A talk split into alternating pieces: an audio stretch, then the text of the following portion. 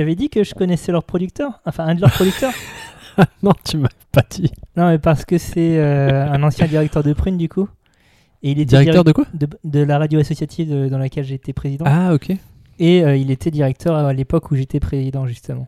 Donc, euh, Jonathan euh, a été producteur slash DJ de, de Tragédie. Dans ses chiottes, il y a un disque d'or, par exemple, maintenant. Enfin, voilà, c'est ce genre de vie d'Aloca. Comme quoi, hein, la radio associative à Nantes, ça mène à tout. Je, je sais que tu peux acheter des vidéos personnalisées de Tragédie pour 40 balles sur Internet. si tu veux un message pour ton anniversaire.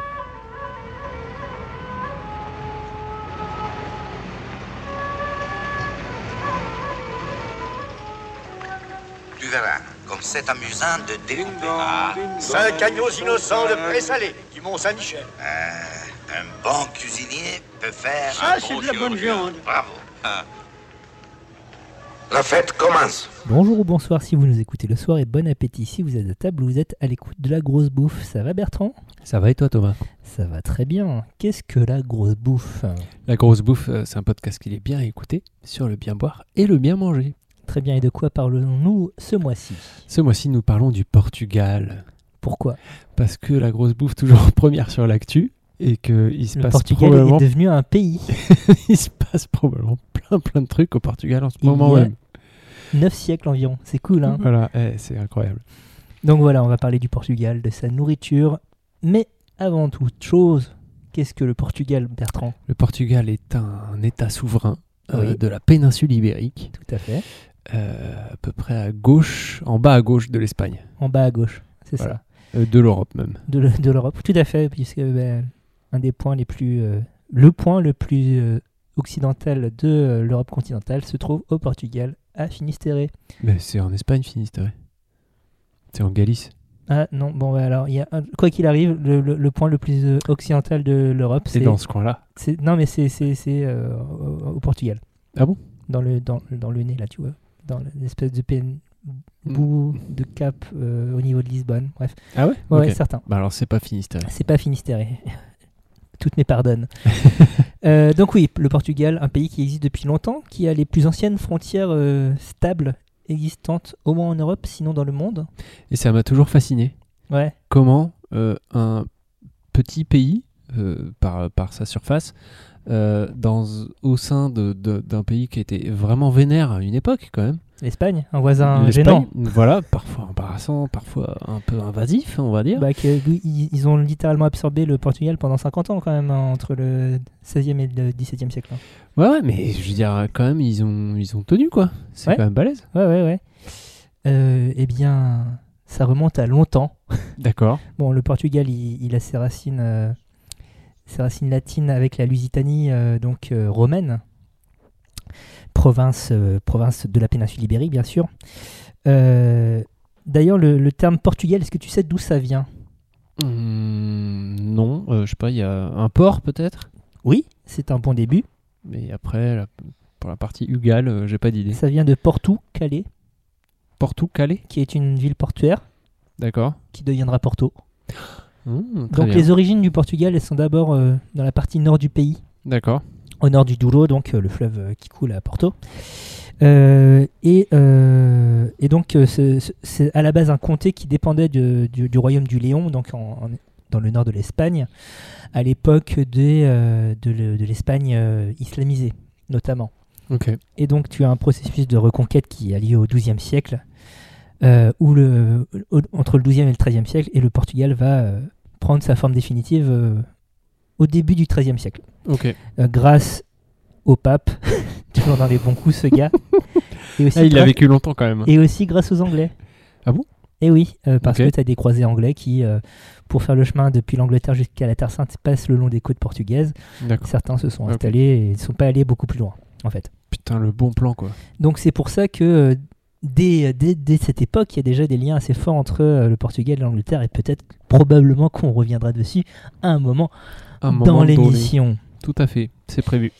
Euh, Aujourd'hui, le Portugal, c'est 10 millions d'habitants, un peu plus de 10 millions d'habitants. Voilà, euh, c'est un petit, euh, un, un pays petit mais costaud qu'on associe au pays méditerranéen, même si finalement il n'est pas du tout méditerranéen, C'est ça, mais clairement océanique en fait. très largement atlantique. Et commençons par ça. Si je te dis Portugal, à quoi tu penses d'abord? En termes de bouffe? En termes de- d- d'espace. Euh, bah, Moi, je pense euh, plutôt, euh, ouais, bêtement, au côté méditerranéen, je sais pas, l'huile d'olive. Ouais. et plus au, au côté aride, en fait. Ouais. J'ai plus des têtes, de, de- en tête des paysages d'Andalousie que, Alors, tu as, que de Galice, quoi. deux grandes régions climatiques. Mhm. Euh, effectivement, au sud du Tage, donc le, le- un des fleuves principaux, le fleuve qui coule à Lisbonne, euh, on va partir effectivement sur des climats euh, plus secs et arides, euh, type méditerranéen andalou. Mhm. Mais au nord, ben, justement, on est sur des climats un peu plus doux océaniques, puisqu'on est sur la façade atlantique, proche de ce que ben, la Galice, qui est la région au nord du Portugal, en Espagne. Qui est une région, une région où il pleut sa mère. Quoi. Voilà, tout à fait. Assez verte. Donc ça, on reviendra un peu plus tard, mais tu as, aussi une division euh, agricole et euh, gastronomique. Mais en fait, ce- dont je voulais parler en, premier lieu, c'est évidemment la, la- la large façade océanique euh, du Portugal. qui fait aussi la, réputation du pays en soi. Aujourd'hui, le Portugal, c'est la 11e zone économique exclusive du monde. Donc ça, veut dire qu'il y a quand même beaucoup de flottes. Évidemment, il y a toutes les côtes continentales, mais il y a aussi, il faut, comprendre les Açores et, et Madère qui, avec ces petits îlots, euh, permettent de d'étendre un peu plus euh, cette zone. Ça représente euh, 1,7 million euh, de kilomètres carrés environ, donc beaucoup de zones de pêche exclusives si tu veux. Aujourd'hui, ce qui, est- ce qui m'a surpris, c'est que plus de, plus de la moitié de la pêche toujours pratiquée aujourd'hui au Portugal est artisanale. Euh, bon? Ouais. Il y, a, Ok. il y a quelques grands groupes, évidemment.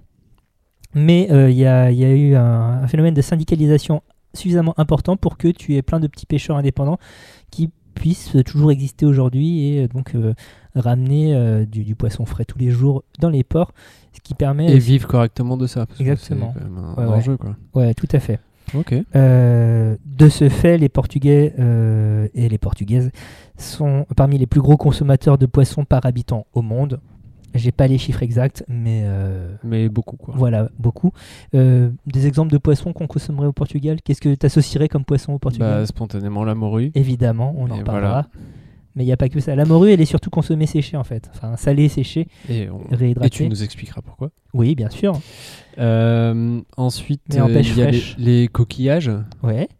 Beaucoup Genre, de coques. ouais, les coques. le, le poulpe aussi. Le poulpe, tout à fait. Putain, j'ai tellement envie de poulpe. Poulpe grillé, très bon. Salade de Mm, poulpe. Oh là là. Euh, voilà. J'ai fait récemment du poulpe, Ah, en vrai. comment? Et euh, bah, poché. Et en vrai, c'était hyper bon. Ouais. Je m'attendais à le foirer, tu vois. Genre euh, caoutchouteux? Ouais, bah ouais. Et en fait, non. Et en fait, non. Mais tant mieux. Bah, écoute. Mais ça m'a surpris. Mais sinon, euh, oui, euh, félicitations pour, cet exploit. Je- je t'en Bravo. J'aime qu'on me jette des fleurs. Et- mais sinon, euh, en termes de pêche, enfin de poissons consommés, il y a tous les poissons bleus. Donc euh, sardines, maquereaux, Ouais. le thon dans une moindre mesure, euh, un peu de merlu. Mais effectivement, le poisson star, c'est la bacalao, Euh, Voilà. la morue. La morue qui, donc la, la pêche intensive à la morue, ça, ça- ça émerge au 15e siècle environ. D'accord. donc avec la le progrès des techniques de navigation, parce que ben, la morue, on la pêche pas au large de- des côtes portugaises. faut pousser assez loin. Plutôt Euh, vers, euh, vers euh, Terre-Neuve. exactement. jusqu'à Terre-Neuve, où tu as, avec le temps, des comptoirs portugais qui sont, enfin, en tout cas, des, des, des- oui, des, des, des, des- des ports de pêche portugais qui sont installés au fil des siècles, Mhm. euh, et qui ont aussi fait euh, les gros sous. La consommation de morue des Portugais fait- a, a fait les gros sous aussi de, de, de certains de ports en Scandinavie, notamment en Norvège, qui euh, aussi pêchaient dans, dans les eaux froides et ont ramené la morue chez eux, la, faisaient, sa- la salaient, la séchaient et ensuite la vendaient au, au Portugal. Il y a un, un musée à Bergen en Norvège euh, là-dessus. Sur la pêche, sur la morue, euh, Sur, euh, sur la pêche à la morue et le, et le salage, séchage, salage, etc. et l'envoie au Portugal après. Alors, j'avais pas retenu le paramètre envoi au Portugal, mais probable. Voilà. coup. Ce qui euh, a fait dire euh, à une de mes stars, une de mes références, euh, Anthony Bourdin, que l'histoire de l'Europe, concrètement, à partir du 15e siècle, c'est des gens qui cherchent des épices et de la morue. Et ça tombe bien parce que les Portugais correspondent à ces deux cas. C'est pas mal comme définition, ça. Ouais. Du coup, la morue, essentiellement, pas consommée fraîche, mais, mais séchée. Les autres poissons, il y a une multitude de préparations au Portugal, donc grillé, frit, poché en ragoût, euh, l'escabèche aussi, donc qui est une préparation Ah qu'on ouais. retrouve sur toute la péninsule ibérique, mais donc euh, qui existe aussi euh, au Portugal. Est-ce que tu peux nous rappeler ce que c'est? Non. pas du tout. Escabèche qui vient d'un mot catalan, qui vient lui-même d'un mot arabe, et qui est en fait une, une marinade à base de vinaigre. Ok. Donc c'est une cuisson. Enfin, c'est c'est une cuisson. La marinade peut être chaude, donc tu as, une cuisson par l'acide, mais aussi tu peux avoir une cuisson euh, par la température tout simplement.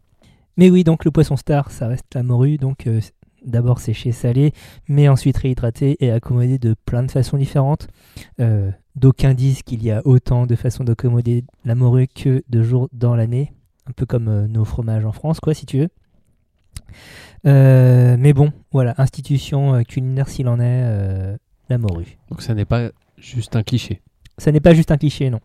Très bien. Euh, et c'est un produit qui euh, a été très utile euh, au Portugal dans sa période de, ce qu'on appelle les grandes découvertes. Euh, à tort par ailleurs, mais bon. Euh, parce que donc, euh, comme c'est un produit sec, et bien ça, ça voyage assez facilement. Euh, et donc ça, ça a permis de, faire pas mal de choses sur les bateaux. Et donc euh, sur les bateaux, les Portugais ils ont été très forts dès euh, le début du XVe siècle, grâce à notamment aux frères du roi, Henri le navigateur, Henri Davis, qui a impulsé notamment, qui, a, qui a poussé le navigateur Gilles et, et Annès à franchir le cap Bojador, donc qui est un cap au large de ce qui est aujourd'hui euh, le, le Sahara occidental, slash Maroc. On ne veut pas créer de problèmes diplomatiques. Ah bah surtout que je pense qu'on nous écoute énormément au Sahara occidental. Exactement. Euh, donc ça c'est euh, euh, première moitié du 15e siècle et puis après tout s'accélère euh, à partir de la deuxième moitié. 1488, le cap de Bonne-Espérance qui est franchi par Vasco de Gama non Magellan Bartolomeo Diaz. Putain, vas-y. Euh, J'ai toujours été nul à ça. Vasco de Gama, lui, il arrive une dizaine d'années plus tard, donc euh, en ouvrant la route euh, vers l'Inde. Donc Bartolomé Diaz, il passe de l'autre côté du cap de Bonne-Espérance, qui s'appelait le cap des tempêtes avant par ailleurs, hein, parce que c'était des climats un peu nuls. Et donc, euh, comme lui, il a réussi à franchir, ça s'est appelé le cap de Bonne-Espérance. Ah, c'est lui, ok. Voilà. Je connaissais l'histoire, mais je savais pas que c'était lui. Donc Vasco de Gama qui ouvre la porte vers l'Inde et donc euh, un accès direct aux épices qui jusqu'ici euh, transitaient par euh, la route de la soie, euh, l'Empire ottoman et Venise. Et donc euh, maintenant avec cette route alternative, le Portugal peut mettre la main euh, sur euh, des produits beaucoup moins chers. Ouais, euh, beaucoup d'intermédiaires un peu relous. Exactement. Euh, 1500 découverte du Brésil par Euh, Magellan Vasco de Gama Pedro Alvarez Cabral. Ah, bien sûr. Voilà. Euh, Magellan, donc lui, il est portugais d'origine, mais il a fait allégeance à la couronne espagnole. Donc, Ah euh, putain, c'est un fucking traître en. On n'en parle pas trop, mais euh, et puis il meurt aux Philippines comme un couillon en 1521, donc il a même pas fait son tour du monde pour de vrai lui. Et euh, dernière découverte importante des Portugais, donc euh, qui, s'est- qui tout au long de cette histoire, euh, tout au long du, du 15e, siè- des 15e et 16e siècles, ont installé des comptoirs plus que colonisés comme des gros bourrins. Même s'ils ont installé des comptoirs comme des gros bourrins, euh, ils n'ont pas euh, C'est des gros bourrins sur des plus petites surfaces. voilà, ils n'ont pas asservi tout de suite des, euh, des populations euh, par milliers. Euh, ils l'ont fait au Brésil plus tard. Euh, mais donc, euh, jusqu'en 1453, derni- euh, 1543, pardon, dernière grande date dans les grandes découvertes portugaises avec la découverte du Japon. C'est les premiers occidentaux à arriver au Japon, un peu par vrai. hasard. Si, si, ouais. Ah, bah. Un peu par hasard. de le savoir. Et justement, euh, ça aussi, ça aura un impact sur euh, la culture culinaire du Japon un peu plus tard. Euh, de tout ça, donc, il rapporte des épices. Quoi comme épices, par exemple, Bertrand Euh, le, la cannelle, Ouais. euh, le clou de girofle, Ouais. le poivre, Oui. euh, la muscade, Oui. le gingembre. C'est pas une épice, tu vas me dire. Ouais. Oui, oui, si, ils en ramènent aussi, oui, forcément. Il y a une super importante dans la cuisine portugaise que tu n'as pas cité, la coriandre. La coriandre, pardon. La coriandre, le, piment, enfin le piment qu'ils vont ramener d'Amérique plutôt, puisque c'est natif de là-bas. Mais donc, euh, voilà, de, tous ces voyages, euh, on, retrouve des éléments toujours aujourd'hui dans la cuisine portugaise. Donc, la cannelle, euh, très présente dans la pâtisserie. La coriandre, le piment, le pili-pili, justement. le paprika, donc toutes, ces épices associées. Et un peu plus la, muscade, le- la girofle, le poivre, qui, elles, vont plus être des marchandises de commerce plus, enfin, elles vont pas vraiment intégrer le, le canon culinaire portugais. Elles vont servir à, à faire du gros blé, quoi, finalement, ouais. du gros pognon. On ramène aussi du sucre. euh, Bien sûr. la colonisation euh, de Madère et des Açores à la base, c'est pour tenter de créer des colonies sucrières au début Ah ouais du XVe siècle. Ouais, tout à fait. Ils ont vu Madère, ils se sont dit tiens, on va planter des trucs dessus sur ce gros caillou. Exactement. D'accord, très bien. Voilà. Euh, Ceuta aussi, donc euh, une enclave euh, au nord du Maroc actuel, qui actuellement appartient à l'Espagne, mais donc qui a longtemps appartenu au Portugal, et qui a survécu de, aussi de tentatives de, colonisa- de, de colonies euh, de plantation, si tu veux, avant, euh, avant la découverte de- des- des- des Antilles. Très bien. Euh, et donc, et autre, autre conséquence de, de cette euh, soif de découverte portugaise, c'est euh, le développement d'une industrie de la conserve aussi. Puisque ben, on a Qui dit grand voyage dit euh, il faut emmener des trucs non périssables. Exactement. On a, on a deux choses en fait qui tombent plutôt bien. On a un pays qui a une flotte de pêche très importante déjà jadis. Et on a euh, aussi euh, un pays qui est, euh, se balade dans tous les coins du monde parce que euh, on veut faire du pognon en achetant des épices et ce genre de choses. Donc du coup, ben, ça tombe bien. On crée une industrie de la conserve qui à ce jour existe toujours, avec euh, des conserveries de plus en plus haut de gamme euh, qui font le bonheur des collectionneurs de boîtes de conserve. Et j'ai oublié le nom de ce type de co- collectionneurs. Ah mais on les salue parce que On les salue, bien entendu. Ça doit être euh, vraiment formidable. Ouais, bah oui, parce que aujourd'hui, en plus, tu as des boîtes millésimées, donc Bah j'imagine. tu as ouais. moyen de- de- de- d'organiser des événements entre euh, amis collectionneurs de boîtes de conserve. Mais bon, alors comme toutes les collections, j'imagine qu'il y a bien sûr des sous-catégories, des, des spécialisations. Mais est-ce que le nom diffère suivant le type de boîte que tu collectionnes? Je pense que non, il y, a- il y a un nom spécifique pour les collectionneurs de boîtes euh, de produits marins, donc euh, ça, essentiellement sardines, mais ça peut être aussi, je pense, macro, euh, poulpe, euh, ce genre de choses. Tout ça. Mais c'est le format en fait. non? Ouais. Je, Genre bah, la petite plate là. c'est pas le cylindre de petit pois quoi si tu veux. Ouais, Voilà. ok.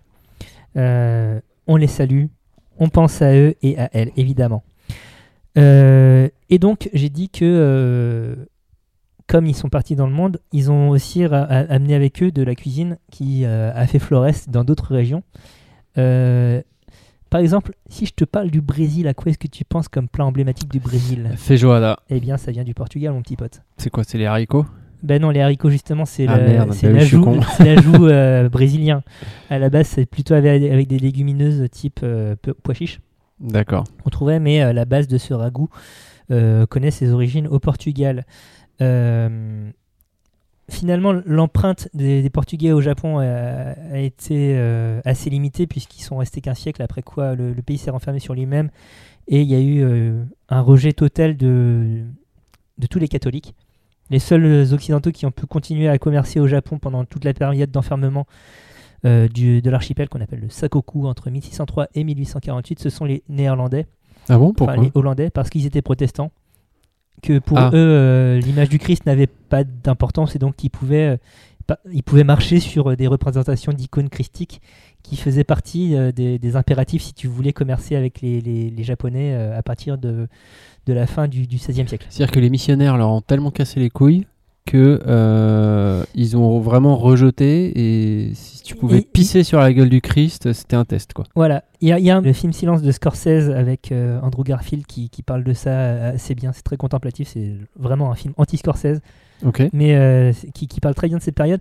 Et oui, euh, de fait, euh, en fait, c'est un mélange de, de, de, de- de manœuvres politiques internes au Japon et en fait, à partir du, quand les, les Portugais arrivent au Japon, on est dans une période d'instabilité politique importante dans l'archipel avec énormément de, de seigneurs locaux qui se font la guerre tout le temps.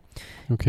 Et donc le coin où arrivent les Portugais euh, devient assez vite, con- euh, se convertit assez vite au christianisme. Tu as, Ah, ok. tout un phénomène de christianisation de Kyushu, donc euh, l'île la plus méridionale de l'archipel principal, qui a lieu sur un siècle. C'est le siècle chrétien japonais. Et il y a certains seigneurs ailleurs qui s'en accommodent très bien, mais d'autres qui voient ça d'un très mauvais œil. Et il se trouve que c'est ceux qui voient d'un très mauvais œil qui gagnent à la fin. Et donc qui décident de jarter, euh, de jarter tous les missionnaires et prédicateurs euh, portugais et espagnols. Ok. Et donc, euh, c'est pour ça que l'in- l'influence portugaise sur le Japon reste très limitée. Mais Alors, il y a au moins deux plats, un plat vraiment emblématique du Japon qu'on doit aux Portugais, et deux plats de pâtisserie qui sont, un- enfin deux, deux pâtisseries qui sont un peu moins connues des Occidentaux, mais qui sont extrêmement importantes au Japon. Donc, la première chose, c'est euh, les tempura, les fritures japonaises Ah bon? N'existait pas avant euh, l'arrivée des Portugais, parce que tempura, c'est une déformation de tempora, qui est la période de carême, qui correspond à la période de carême. Oh, Putain. Et avant le carême, on fait mardi gras, et donc on fait des fritures, et donc ça vient de là. Les deux- incroyable. ouais, les deux autres trucs, ce sont un gâteau qui s'appelle le castella, qui est une espèce de, de cheesecake sans fromage. Donc euh, un, un- un- un gâteau très aérien qui, qui fonctionne, enfin qui, qui est très, toujours très populaire aujourd'hui au, au Japon et qui est lié à cette influence Et qui portugaise. s'appelle Castella. Castella, tout à Ce fait. qui fait pas très japonais, effectivement. Exactement. comme nom. Et autrement, il y a ces, des, des petites billes de sucre, enfin des, des petits bonbons en forme de sucre que tu as pu voir dans le voyage de Chihiro, par exemple. C'est ce que Oh. balance euh, le, le vieux Yamaji à- aux petites boules de suie. Ouais, mais je pas crois si que ça m'a fait voilà. trop peur, moi. Je voyais chier. Ah ouais Euh, C'est marrant. Euh, bref, euh, qui s'appelle les Compeito et qui, euh, pareil, c'est une déformation de confeito, je crois, quelque chose comme ça, euh, un mot portugais à la base. Et euh, puisque ce sont les Portugais aussi qui ont amené le, le sucre euh, euh, Au au Japon, Japon. Ils ont, amené, ils ont amené trois trucs. Ils ont amené euh, le christianisme, le sucre et les armes à feu. Il y a un de ces trucs qui n'est pas resté. Je vous laisse euh, deviner lequel. Euh, bref, euh, également, euh, autrement, ailleurs dans le monde, Macao, qui a longtemps été un comptoir portugais. On retrouve évidemment une forte influence de la cuisine portugaise là-bas. Et peut-être un des trucs les plus, les plus significatifs, ce sont les, les, les egg tarts, donc tartes à l'œuf, qui sont euh, une sorte de révision euh, du pastéis de nata Ah, ok. dont on parlera un petit peu plus tard. Bref, le- les Portugais on, doivent beaucoup euh, à la mer, leur cuisine aussi, et finalement le monde aussi, puisque ben, que serait le Japon sans ses tempura Je ne sais Ah, pas. putain. Un pays qui Un mange pays que qui des nouilles. à sa perte. Et voilà, exactement. La mer c'est bien, Ouais. c'est aussi le Portugal, c'est aussi un pays avec de la terre. Ce n'est pas un pays qu'avec de la flotte. Voilà, une transition un peu nulle. Non, mais moi, je trouve ça beau. Euh, donc on a divisé le pays en deux au tout début de l'émission, le Ouais, nord, euh, nord-sud. nord, nord et sud du Tage, qui est, qui est pas euh, un fleuve horizontal, il est un petit peu en biais. Mm. Mais donc on a un nord assez fertile, climat océanique, avec beaucoup d'élevage, donc essentiellement porcin ovin, euh, un petit peu de, de volaille aussi, parce que le Portugal ne serait rien sans churrascaria. Tout à fait. Euh, et une production céréalière, donc essentiellement dans le nord. Le sud est plus associé aux cultures méridionales, donc l'olivier, les euh, cultures fruitières, un peu d'élevage au vin aussi. Et un peu partout, eh bien là où, parce que c'est quand même un, un pays assez bien irrigué, mine de rien, en fleuve et en rivière, on trouve de la vigne. Et ça, ça t'intéresse. Et oui, ça m'intéresse. Effectivement, on trouve de la vigne et depuis fort longtemps. Euh, et, euh, et ça en fait aujourd'hui euh, un élément de, de rayonnement culturel important pour le Portugal, qui Mhm. à l'échelle mondiale est effectivement plutôt un petit pays, mais dans le monde entier, on connaît un produit portugais qui est le Le, le- le, le, le- le- le- le Cristiano Porto. Ronaldo, pardon, Après CR7, il y a le Porto. CR7. c'est pas, ça- c'est pas Si, comme si, ça qu'on si, dit c'est ça. Euh, donc il y a euh, bien évidemment le Porto. Alors le Porto, mais d'où ça vient, mon cher Ben, Thomas? De Porto Calais. De Porto Calais, L'en- l'en- Porto Calais, pardon, l'ancien nom de la ville de Porto. de, de la ville de Porto effectivement. Mais il n'y a pas de vigne à Porto, mon cher ami. Et qu'est-ce qu'il y a Alors, alors, pourquoi ça s'appelle Porto? Eh bien, parce que c'est un port et Ah ça s'est exporté comme ça. Mais non, mais parce que tout vient du Douro, effectivement, Voilà. le Douro, donc qui se jette euh, dans, dans l'océan tu- à Porto. Et en fait, euh, les vignes, elles sont en amont de tout ça. Et euh, on les transportait en barque jusqu'- Ah. jusqu'au port de Porto. Donc on ne, où il pressait, était exporté. on ne pressait pas ni ne vinifiait euh, sur place. On- tout, tout, tout le raisin partait à Porto. Euh, Un peu plus compliqué. ouais, plus compliqué. D'accord. Euh, bon, alors, faisons Rac- un petit peu d'histoire. Raconte-nous, raconte-nous, voilà. Alors, euh, tout commence euh, il y a fort fort longtemps, mais on va faire un petit jump dans le temps et on va arriver en, euh, à l'époque de Colbert, figure-toi. Ok. Colbert, euh, donc euh, 17e siècle. 17e, effectivement, euh, taxe énormément les produits anglais parce que euh, Bah, c'est les Anglais. c'est les Anglais, c'est des connards. On est français, c'est des Anglais, voilà, c'est de bonne guerre. Du coup, le roi anglais euh, de l'époque, Charles II, euh, stoppe les importations de vin français en mesure de rétorsion. Comme Mhm. souvent, finalement, dans les relations diplomatiques, c'est souvent le vin français qui prend cher. Ouais. On se souvient de, n'a de- pas changé. du vin français qui était retiré de tous les targets au moment de la deuxième guerre en Irak. Alors qu'ils vendaient Ah, pas de vin français, par exemple, aux États-Unis. Ouais, ouais. Ah bah voilà, ou même juste plus récemment des taxes Trump euh, au moment voilà, où, c'est ça, euh, tout ils à sont fait. fâchés. Bref, Euh, du coup, bon, les marchands anglais ont été obligés de trouver d'autres vins Oui. euh, et se sont tournés assez naturellement vers le Portugal, qui était déjà un, un- un producteur important. Et un allié historique du pays, du coup. Exactement, il y avait déjà des, des- des routes maritimes bien établies. Et donc, euh, ils sont allés chercher, euh, chercher le, le vin là. Le truc, c'est que le, le vin qui, euh, qui dominait à l'époque était le vin de la région du Minho, donc qui est dans le nord du Portugal, Mhm. euh, et qui, euh, qui était euh, du vin dans la région donc assez pluvieuse et qui donnait du vin assez, assez acide Mhm. assez jeune et on y reviendra un petit peu plus tard. Euh, mais euh, ce jeune, qui est- un petit synonyme de jeune, je vois pas de quoi Ah. tu voudrais parler. Bref, c'est pas grave, pardon. euh, mais je vais, je vais faire le Porto d'abord et puis après on parlera d'autre chose. D'autres choses Euh, donc euh, ça correspondait pas vraiment au goût anglais. Euh, les Anglais ils avaient envie d'un vin plus chaleureux, plus ensoleillé parce que euh, quitte à importer du vin de régions moins austères que la leur, Et par ailleurs, un, un vin jeune, est-ce que ça aurait bien voyagé à l'époque Ça essayait pas de tourner un peu, ce genre de choses Il y avait un peu des problématiques de, transport, ça. effectivement, mais pas que. Enfin, c'est pas que pour ça. À la base, c'est vraiment juste pour contenter le client. Ok. Une opération marketing. Bah, c'est vraiment, euh, on a identifié le besoin, euh, on essaye de répondre aux dix besoins. Très bien. Euh, donc, on va chercher en fait du vin plus à l'intérieur des terres justement, des endroits où ils font plus chaud, où il pleut moins. D'accord. Donc, ils sont allés chercher du vin le long du Douro.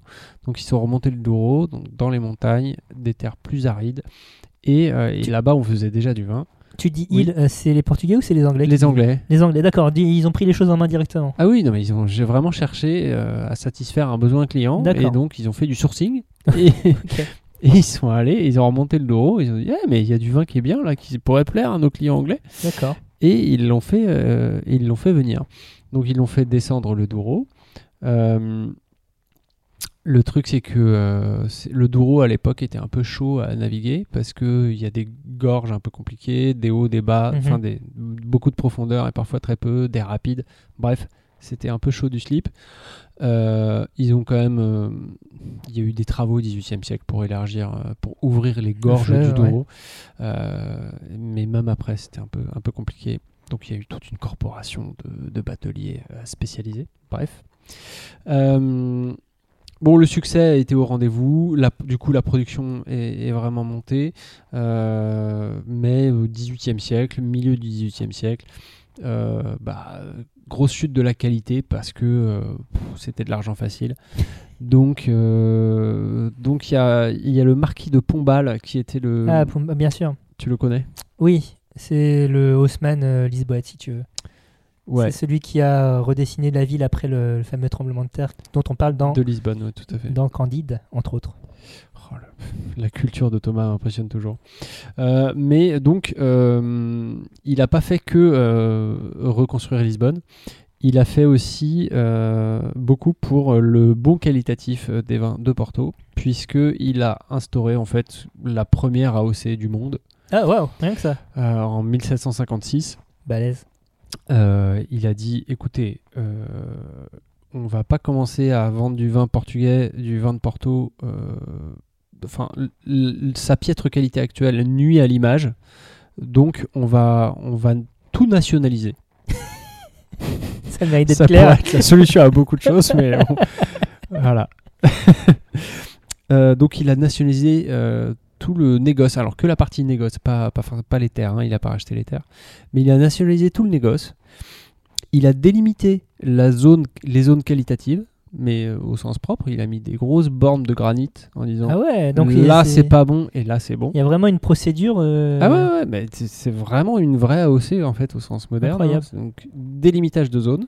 Et ensuite, il a classifié aussi les vins. C'est-à-dire que il a dit bah là tu vas être classé A, là tu vas être classé B, là tu vas être classé C, là tu vas être classé Genre, euh, D, etc. Premier cru, grand cru, ce genre de choses. Exactement. Bah 100 ans avant euh, avant la classification de 1855 du Médoc, il a fait ça.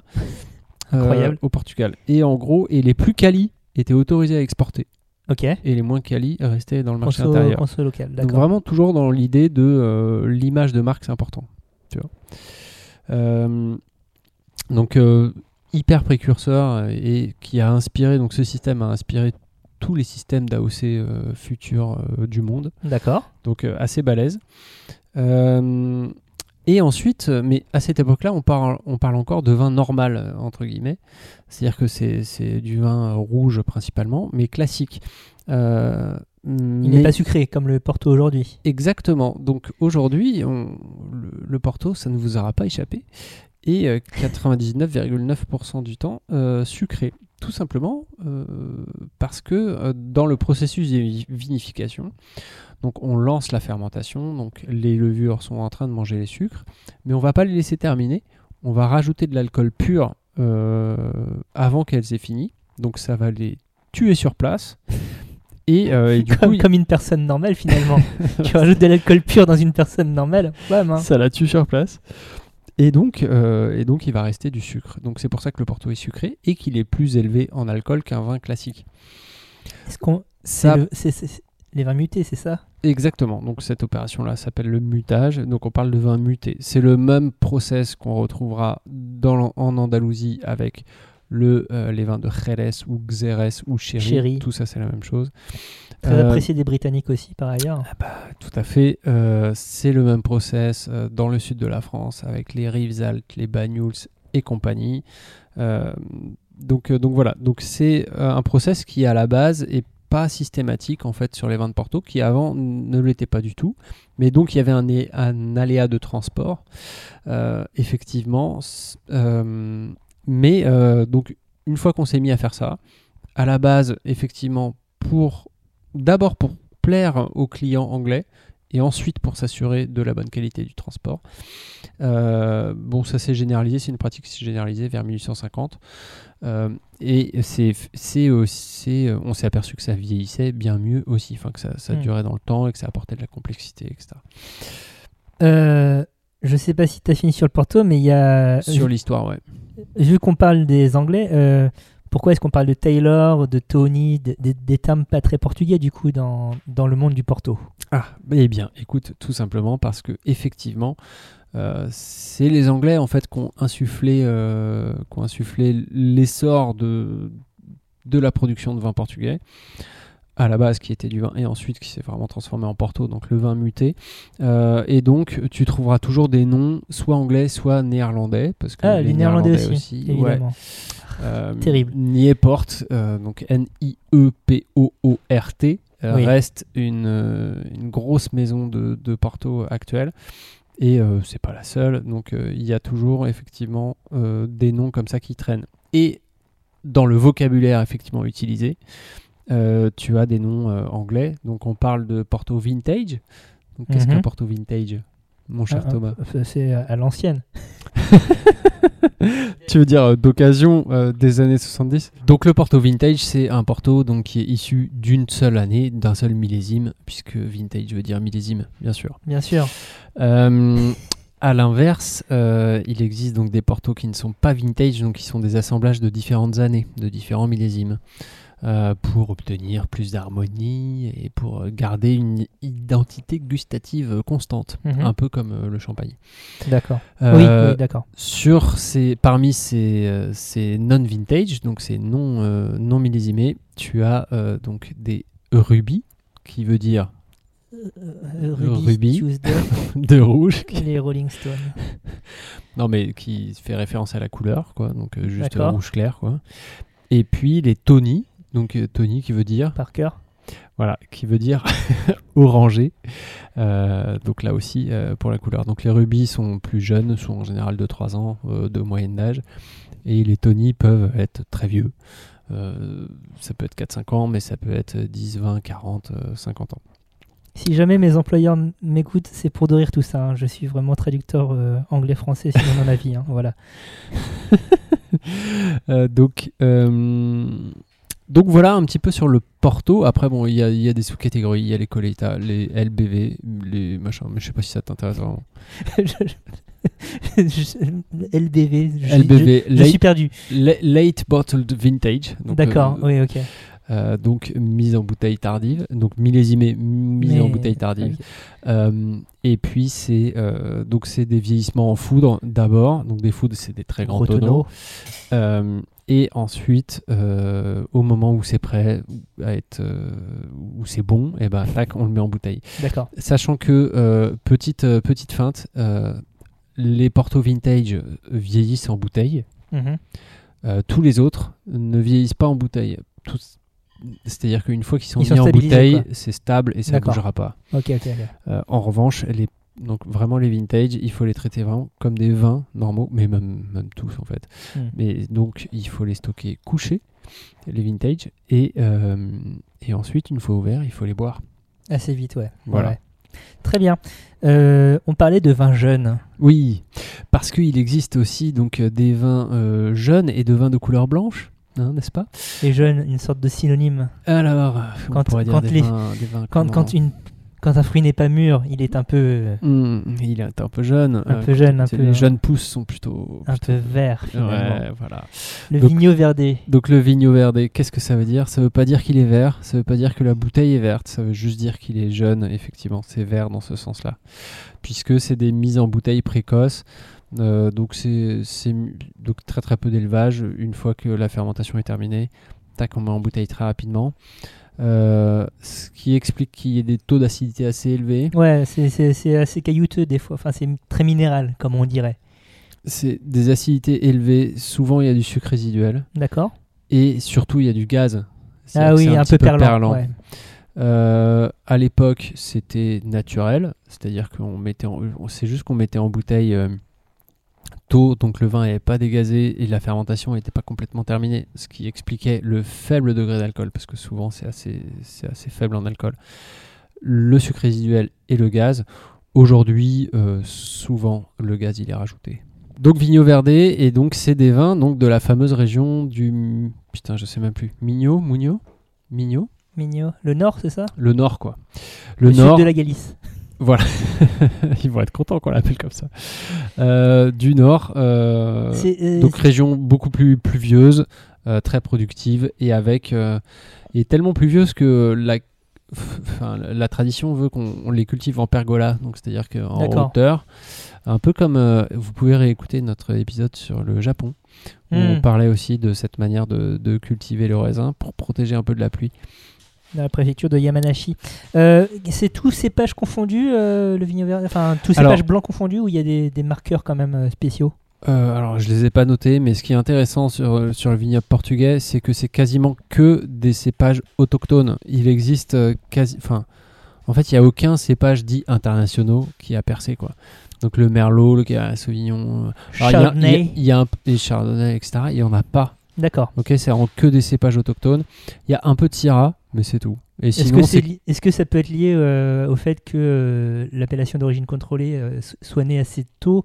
Oui, bah c'est euh, qu'ils ont coup, eu une identité très forte voilà, ouais. euh, très tôt, et du coup, effectivement, euh, ils, ont, ils ont gardé leur identité. Alors pour information, nous dégustons un Vigno Verde actuellement. Tout à fait. Qui est très bon. Euh, Pequeños Rebentos, je ne sais pas si je prononce bien, de Marcio Lopez, un assemblage Alvarinho et euh, Trajadura. Alors, l'Albarino, qui est le cépage de, le plus noble, entre guillemets, euh, et qu'on retrouve aussi en Galice. Mais, euh, mais après, il y en a, il y en a 4 ou 5, j'ai pas noté les noms, euh, Mhm. pour, pour Vigno Verde. Et puis, pareil, pour le Porto rouge, il y, a, il y en a plein et qui sont tous autochtones. Et je, je suis désolé de pas. Il y a le Touriga national, je crois que c'est le seul que je, dont je me souviens. Mais euh, il y en a, il y en a, il y en a toute une palanquée. Mais ce qui est vraiment intéressant, c'est qu'il y a vraiment cette idée, cette identité, pardon, et, y compris dans, dans le cépagement, qui, qui reste euh, typiquement, enfin spécifiquement portugaise. C'est même pas des, c'est même pas des cépages espagnols, quoi. Très bien. C'est portugais. Il y a un peu de Tempranillo quand même, je crois. Mais bon, bref. Un Donc- petit mot sur... euh, pardon, t'as fait le... euh, Oui, non, mais euh, Vigno Verde, Porto, mais quelle autre boisson, euh, je veux dire, caractérise on le peut- Portugal On peut, on peut parler vite fait du Madère. Le Madère, qui est un vin muté de l'île de Madère. Enfin, c'est tout ce qu'on a Fin. à dire sur lui. Non, mais euh, pff, moi je, je connais assez mal, donc je vais dire de la merde. Le seul truc, c'est que. Ça fait euh, penser aux alcools de grand-mère un peu. euh, Le, le Porto un peu moins puisqu'il a un, un petit coup de jeune. Enfin, il, a- il, re- il redevient un peu tendance. Le Madère, de- ça, ça, ça on fait des années qu'on annonce que le Porto redevient tendance. Ah ouais? Ah ouais. Et ça marche jamais. D'accord. Mais ça fait plus de 10 ans que j'en entends parler. Ouais, c'est l'année du Porto. Et- Ouais, mais du coup, ça a jamais été l'année du Madère. Alors, euh, non, ou alors j'étais pas au courant. non, mais le Madère, euh, petite spécificité, c'est que traditionnellement, les bouteilles, pour le différencier, en fait, les bouteilles, c'était écrit à la craie euh, su- dessus. Mm. Donc, on voit toujours euh, traditionnellement cette écriture blanche, en fait, directement sur la bouteille. Il n'y a pas d'étiquette. Mais donc, c'est un vin muté aussi, en général blanc. et voilà. Mais qui se rapproche du coup plus du du, du XRS, enfin du, Mm, du, mm, du mm. RLS dans, dans l'esprit, dans l'assemblage et dans le, la manière de l'élever aussi. Donc en Solera, tout ça. Mais j'en parlerai sans doute une autre fois. D'accord. Euh, mais comme, euh, comme autre boisson, qu'est-ce qu'il y a? Eh Bien, il y a une canette qui nous regarde droit dans les yeux depuis euh, quelques minutes maintenant. Une canette qui, va- qui va parler, voilà, qui, qui, qui vient de, de donner son nom. Vous avez bien reconnu la Superboc. La Superboc, la boisson portugaise par excellence. Avec la Sagresse. On ne veut pas s'attirer les foudres euh, des tenants de, de, de la Sagresse. Tout à fait. Alors, la Superboc, pourquoi euh, pourquoi, euh, pourquoi on a acheté la Superboc C'est pour essayer de percer un mystère. Quel est ce mystère, Bertrand? Pourquoi euh, les Portugais qui vivent aujourd'hui en France continuent à boire de la Superboc une fois en France? Est-ce que c'est le mal du pays? Est-ce que c'est parce que c'est bon? Est-ce que c'est un moyen de se reconnaître entre eux? Ma, théorie donc euh, que je t'ai exposée avant l'émission, c'est que tu as juste eu un, représentant commercial malin de Superboc et potentiellement de Sagres aussi, qui a vu qu'il y avait euh, des communautés importantes de Portugais en France et que euh, pour euh, pallier le, mal du pays, euh, plutôt que de les abreuver de Kronenbourg euh, et autres Heineken mal brassés, on va leur donner euh, de la bière du pays.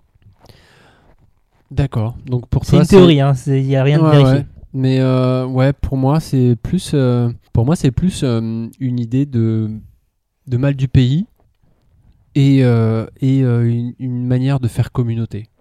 Oui, c'est aussi une boisson identitaire, oui. Tu ouais. reconnais un bar portugais au drapeau qu'il y a inévitablement dans la vitrine et, euh, et au fait qu'ils servent de la Superboc. Les écharpes euh, du club de foot de Créteil aussi, ce genre de choses. Ça, c'est vraiment euh, spécialisé pour le 9-4, hein, il, faut, il faut connaître. Et généralement un nom, par exemple la cannelle, ce genre de choses. La Voilà. cannelle? J'avais un bar portugais pas loin de chez moi quand j'habitais à Gentilly, dans le 94 du coup, qui s'appelait La Cannelle et qui était un bar portugais. Mais je pense que la Superboc est une manière plus fiable d'identifier un bar portugais qu'un nom qui s'appellerait la cannelle. Désolé, hein, c'est une épice présente. Bref, Donc, on, on- on a poussé vraiment notre rigueur journalistique jusqu'au point de acheter une cannelle de Superboc pour savoir si c'était vraiment juste par euh, passion du goût Et alors, qu'est-ce que t'en penses, euh, Thomas? Ça faisait longtemps que j'en avais, que j'en avais pas bu, donc euh, j'avais pas une euh, mémoire précise du goût. Je la trouve plus sucrée, Oui, effectivement. légèrement, légèrement moins effervescente. Et euh, mais pour moi, elle est parfaitement interchangeable avec n'importe quelle euh, bière de base. euh, Probablement, oui, c'est- ça reste une blonde industrielle. Voilà. Oui. Donc, je- je- j'ai du mal à imaginer que c'est vraiment pour le goût qu'on rachète de la Superboc. Et ça, ça me conforte dans, dans l'idée que ça doit être de, de la nostalgie et, euh, et un, un marqueur identitaire. Mais dans ces cas-là, le marqueur identitaire, enfin cette hypothèse-là ne tient pas si c'est pour boire chez soi. oui, Donc, oui, effectivement. euh, j'aurais bien aimé avoir la réponse de, de Marco, mais il m'a pas répondu. Marco, si tu nous écoutes, Marco, si tu nous écoutes, n'hésite pas à j'aurais bien laisser aimé un, com- savoir n'hésite pas à pourquoi laisser un tu- commentaire sous le podcast. pourquoi tu bois de la Superbox chez toi. mais euh, voilà. Euh, ben justement, puisqu'on parle de gens qui boivent de la Superboc, abordons notre dernière partie d'émission sur les gens, justement. Ah, les gens. Donc les Portugaises et Portugais, euh, qui sont les personnes qui font la cuisine portugaise finalement, quand on y pense. Ouais. On a parlé des terroirs, on a parlé de l'océan, maintenant parlons un petit peu de ce qu'on met dans l'assiette. Donc la cuisine portugaise, tu... on n'a pas de la morue évidemment. Euh, Est-ce que tu vois des marqueurs spécifiques, des techniques euh, que tu pourrais associer au Portugal, toi? Non, bah à part le, le poulet grillé là dont tu parlais là. Donc là, dans les churrasquerías. Donc euh, cette manière de l'ouvrir et de l'aplatir vraiment en entier euh, sur euh, sur Ouais. sur la grille, ça c'est vraiment le le truc que j'ai vu typiquement portugais. Enfin Bah, le, c'est- le- oui, le c'est- savoir-faire technique. C'est une technique qui permet, enfin c'est ce qu'on appelle en France poulet en crapaudine, et qui effectivement est très répandue au Portugal, qui permet d'avoir une cuisson uniforme, plus uniforme et plus rapide du poulet. Mais c'est vrai que c'est bon et ça va vite. Hein. C'est plus tout bénef en fait, ouais, voilà. Mm. Euh, pou- euh, poulet euh, sauce pili pili généralement, donc avec euh, la- la- le piquant et tout ça, C'est souvent relevé et souvent très bon. et une assiette de frites et, et- et c'est parti. Et euh, quelques impériales donc de, de Superboc ou de Sagresse et, euh, et on, on- on- on- on a fait notre soirée. Euh, bah, une technique qui est une technique très commune hein, finalement, mais que j'associerais quand même au Portugal, c'est euh, la grillade donc Mhm. euh, pour la volaille, mais aussi et peut-être surtout pour euh, les produits de la mer, en particulier euh, les poissons Ok. où euh, ben, le, le Portugal a atteint une maîtrise de, de la cuisson euh, à feu vif du poisson, euh, une, une maestria. Ah mais ça c'est trop cool ça. Autre chose aussi, de- comme on est un- dans un pays entre mer et terre, il y a le- ce qu'on appelle le, le surf and turf, donc euh, ne pas hésiter à mélanger produits de la mer et produits de la terre en- ensemble. Mhm. Je pense notamment à un ragoût euh, du, du sud du pays, donc euh, de, dans, dans la région de l'Alentejo, euh, le carnet des porco à la Alentejana, que je prononce probablement très mal, donc qui est en fait euh, du porc, euh, de l'échine généralement, euh, avec des coques en ragoût. Et euh, donc, tu as forcément ce côté iodé qui vient se marier à, à la, à la viande assez grasse du porc, avec euh, de- les incontournables portugais, donc euh, vin blanc, euh, cor- euh, vin blanc coriandre et, euh, et laurier, qui sont des, marqueurs aussi gustatifs euh, forts dans le pays. Et euh, c'est très bon. C'est tout simplement tout simplement délicieux. c'est tout simplement très bon, voilà. Euh, si on revient aussi, euh, si, si on parle de la géographie, euh, les produits carnés seront surtout euh, représentatifs du Nord. Plus tu descends, Mhm. euh, et plus tu te diriges vers euh, l'Algarve, donc la, la- la région la plus au sud, euh, plus la nourriture saporide devient plus rustique, on pourrait dire euh, trouve des, influences aussi plus marquées euh, dans l'héritage euh, arabo-musulman du pays. Ouais.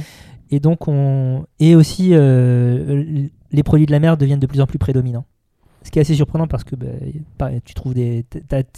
T'es pas à moins de 200 km de la mer où tu te trouves dans le Portugal. Ouais, mais est-ce que c'est pas juste que la part de l'agriculture diminue quoi? Oui, voilà, Parce que c'est plus aride. effectivement. Donc du coup. euh, Il y a moins d'élevage, il y a moins de, il y a, il y a moins d'élevage et il y a moins de, de production agricole, effectivement.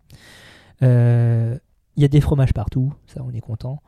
Euh, il y a des charcuteries, euh, surtout dans le nord du coup, euh, notamment le chorizo, à ne pas confondre avec le chorizo.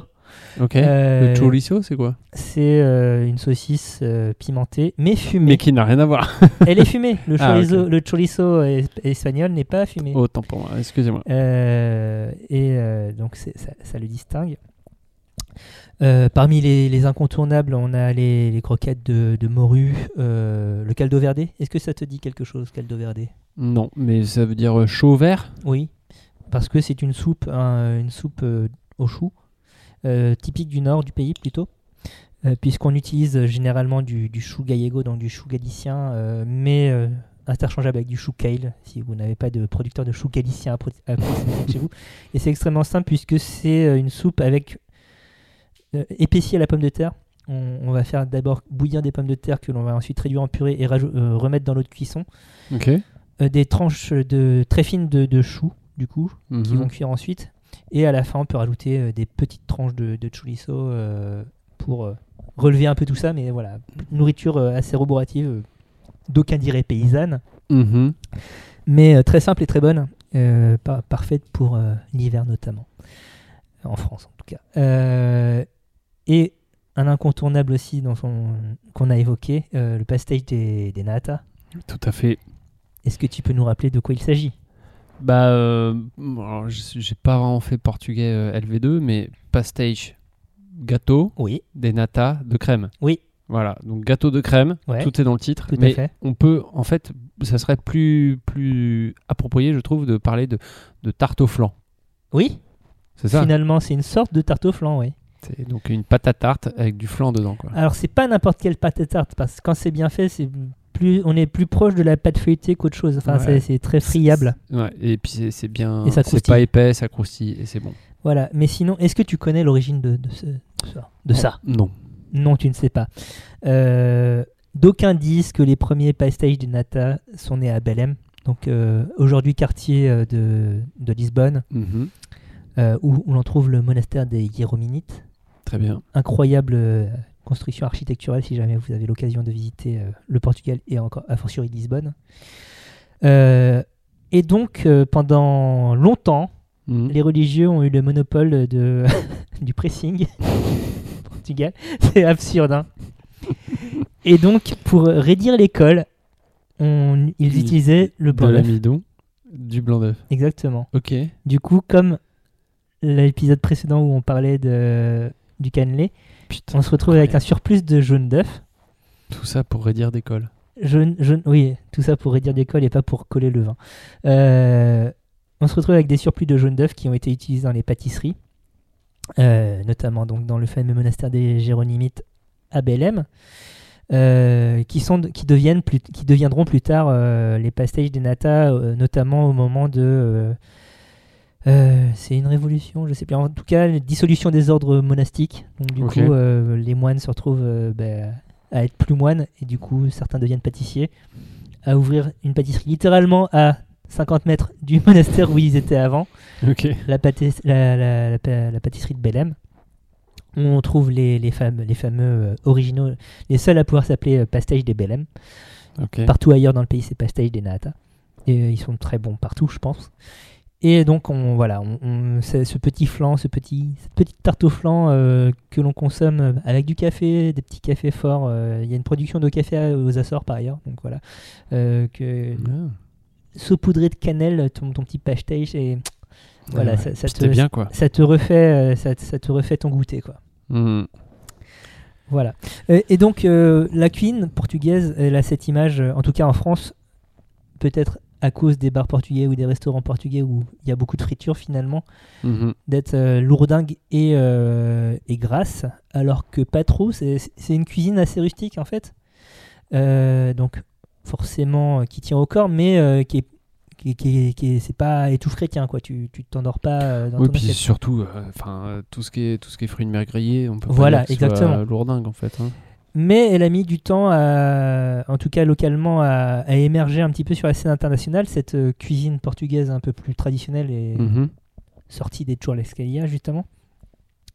Euh, phénomène probablement, probablement lié au salazarisme, donc euh, la période de, de dictature finalement euh, portugaise qui se termine avec la révolution des œillets, durant laquelle ben, la tradition était importante. Du coup, innover culinairement, c'était pas trop ça.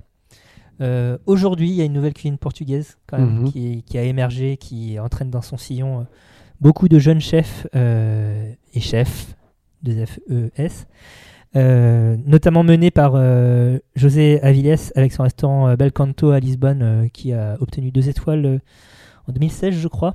Ok. Donc, euh, qui, euh, qui, qui fait partie du top 50 euh, San Pellegrino, voilà, donc les meilleurs restaurants du monde, etc. etc. Ok. Euh, qui propose une cuisine euh, donc portugaise, euh, mais revisitée. Donc, on utilise les produits qui sont déjà excellents locaux. On utilise certaines techniques, mais on va partir sur des cuissons peut-être un peu moins longues, Mhm. conserver beaucoup de fraîcheur, peut-être même partir sur du cru, ce qui n'est pas forcément quelque chose que l'on retrouve dans la cuisine traditionnelle portugaise. Et donc qui, qui, qui, qui donne un peu de peps, ce qui fait que Lisbonne aujourd'hui c'est une des scènes culinaires européennes euh, les plus intéressantes, je trouve, D'accord. parce que ben, donc Lisbonne en tant que capitale euh, attire, euh, enfin ré- récupère tous les produits, c'est comme Paris avec Rungis si tu veux Mhm. du pays. Et euh, c'est une ville internationale aussi, finalement, donc il y a beaucoup d'influences qui peuvent se mélanger. Influence des anciennes colonies portugaises, mais aussi influence des, euh, de- d'autres immigrations qui, qui justement renouvellent euh, ce, ce patrimoine culturel euh, et gastronomique euh, portugais. Je vais peut-être te poser une colle, mais est-ce qu'il y a une influence angolaise du coup? Alors, probablement, parce que tu as une communauté angolaise à Lisbonne, ça Mhm. c'est certain. Je ne saurais pas te dire à quel point est-ce qu'elle a pu influencer la, la cuisine euh, portugaise. Euh, parmi les autres chefs euh, qui se distinguent, il faut aussi citer euh, Marlène Vier- euh, Vieira, qui euh, elle aussi euh, a deux, deux sites, donc euh, le Zoom Zoom, le Zoom Zoom Bar, euh, Zoom Zoom Gastro Bar pardon, à Lisbonne. Elle a aussi un food court dans un marché, j'ai oublié lequel. Ok. Et donc symbole, symbole entre guillemets, hein, de, de- de ce renouveau de la cuisine, euh, de la gastronomie portugaise, eh bien on a une candidate actuellement dans Top Chef euh, saison 13, Et oui. Euh, Louise, qui est basée à Lisbonne qui est elle-même euh, franco-portugaise, il me semble. Et donc qui propose, une, enfin on le voit lors des épreuves, une cuisine un petit peu euh, dynamique, un peu innovante, euh, justement dans cette lignée de la nouvelle cuisine portugaise. Voilà. L'émission touche à sa fin, je pense, Bertrand. Mais oui, euh, tout à fait, mon cher Thomas. Qu'est-ce que tu retiens? Euh, je retiens euh, la, la frange à la pomme de, de Louise, de Top Chef. Euh, sinon, euh, sinon, je retiens que, que le Portugal, ça a l'air d'être un, vraiment un beau pays dans, la- dans lequel euh, j'aimerais me Visiter. rendre un jour. Ouais. Dis-moi, hein, on ira se boire un, un verre au, au, au Cinco Bar, euh, qui est un bar à cocktail de Lisbonne, qui est cool. Euh, Le mec se la raconte. mais ouais, mais ouais, mais ouais. Et d'ici là, euh, comment qu'on fait pour nous contacter Alors- avant la prochaine émission? Parce qu'on n'a pas dit ça. Qu'est-ce de quoi on parle le mois prochain? Alors, mais c'est, mais alors, vraiment, tu nous poses cette question? Nous, on en a marre de dire de quoi on va parler le mois prochain. Ok? Voilà, un peu de Mêlez-vous de dans ce qui vous regarde, quoi. Non, mais j'hallucine. On- Vous êtes d'une indiscrétion. je, je suis choqué, quoi. Très Bref. bien. Donc, thème surprise. Vous l'aurez compris. D'ici là, comment on fait pour nous contacter Vous pouvez nous écrire un gentil message euh, sur lagrossebouffepodcast.com ou sur le réseau, réseau social Twitter, la underscore euh, grosse bouffe. Tout à fait. La Grosse Bouffe est un podcast mensuel qui sort tous les 21 du mois. N'hésitez pas à parler de nous à vos amis, à nous laisser des commentaires, voisins, des étoiles. Voilà. Ouais, les pouces bleus, tout nous ça. écrire tout ça comme il a dit l'autre gars là. Et puis Euh, on vous fait des bisous. D'ici là, voilà. hein. Et puis euh, portez-vous bien, le bon mois, euh, amusez-vous bien. Et puis, Obrigado. et puis tout ça. Et puis vraiment, on a tout donné. voilà. Là, euh, nos compétences linguistiques euh, sont vraiment brillent de mille feux. là. Allez, salut Bisous.